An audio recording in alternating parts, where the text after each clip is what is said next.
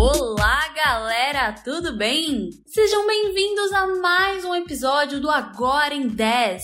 Eu sou a Taina Freitas, jornalista do time de conteúdo da Startse, e como vocês já sabem, toda sexta-feira nós traremos o que há de mais atual no ecossistema de empreendedorismo, negócios e inovação no Brasil e no mundo, para te manter atualizado de tudo que está acontecendo agora. Vamos lá? Try to.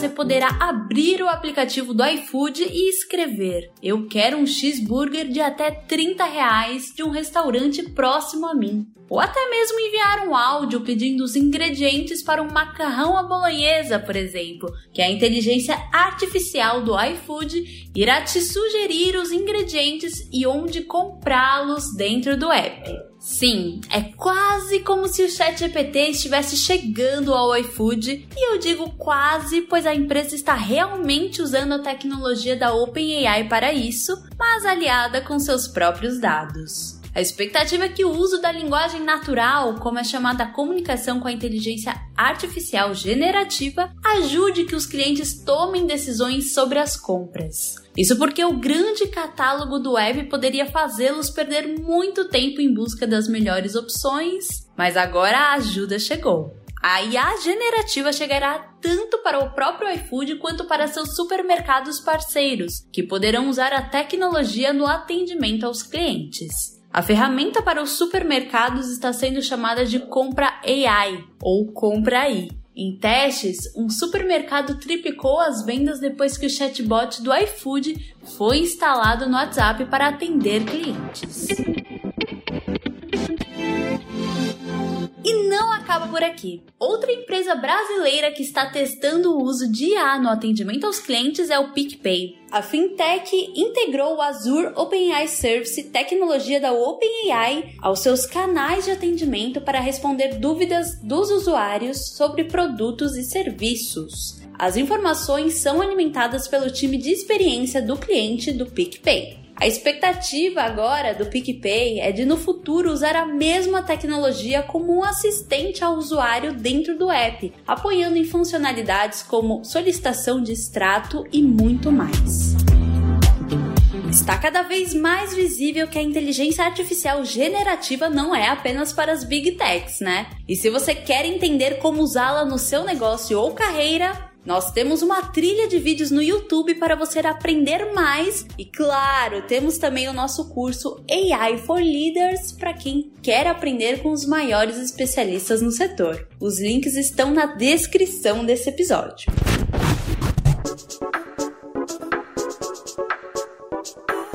E vamos para o Startup em um Minuto. O quadro é um oferecimento da CapTable. Pode entrar, Victor Marques, e tempo.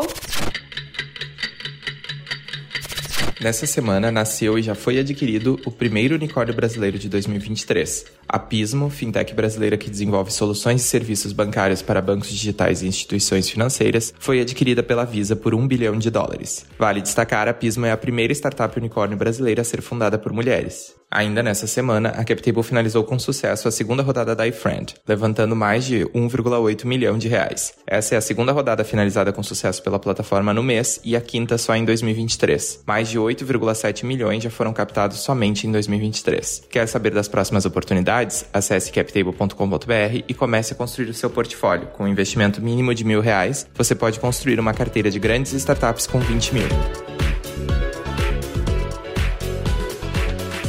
Agora vamos de ok, ok! Você encontra os principais rumores e até mesmo as fofocas do ecossistema de inovação e startups. Vamos lá? Ok, ok! A Meta é uma das empresas de capital aberto que mais gastou com voos em jatos particulares. Mark Zuckerberg, o CEO da companhia, gastou 2,3 milhões de dólares em voos em 2022.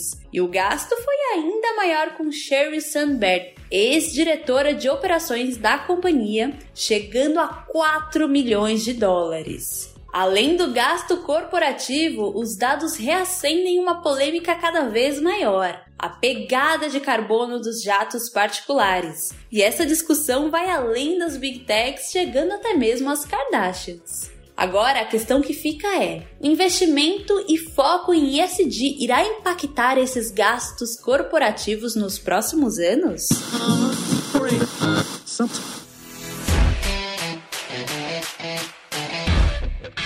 Vamos ao nosso termômetro da semana. Tá quente! Google e carteira digital no Brasil. O Google vai estrear no Brasil um pagamento com QR Code para celulares Android que não possuem NFC, o sistema de aproximação que permite os pagamentos só encostando ali o celular na maquininha. A funcionalidade será lançada nos próximos meses e o objetivo é aumentar o acesso à carteira digital, bem como irá posicionar o Google como um player no setor de pagamentos. Morno! Carro elétrico mais acessível no Brasil? A montadora chinesa Build Your Dream, conhecida como BID, lançou um novo veículo elétrico no Brasil, o Dolphin. Ele é um modelo de entrada, mas seu valor ainda não é muito acessível, é de 149 mil reais. A notícia boa é de que o valor é realmente bem mais baixo do que as opções existentes por aqui até agora, em que o preço inicial era de 269 mil reais. Niantic demite e fecha estúdios de jogos. A Niantic, dona do Pokémon Go, está demitindo 230 funcionários, fechando estúdios e cancelando jogos, inclusive um da Marvel. John Hank, o CEO da companhia, disse em e-mail aos funcionários que a empresa focará em jogos para dispositivos móveis, tendo o Pokémon Go como uma de suas prioridades, e por isso essa reestruturação foi necessária. E este foi mais um episódio do podcast Agora em 10, uma produção Startse que vai ao ar toda sexta-feira às 11 horas da manhã. A apresentação é minha, Tainá Freitas com roteiro do time de conteúdo da Startse e edição da Aerolitos. Até mais!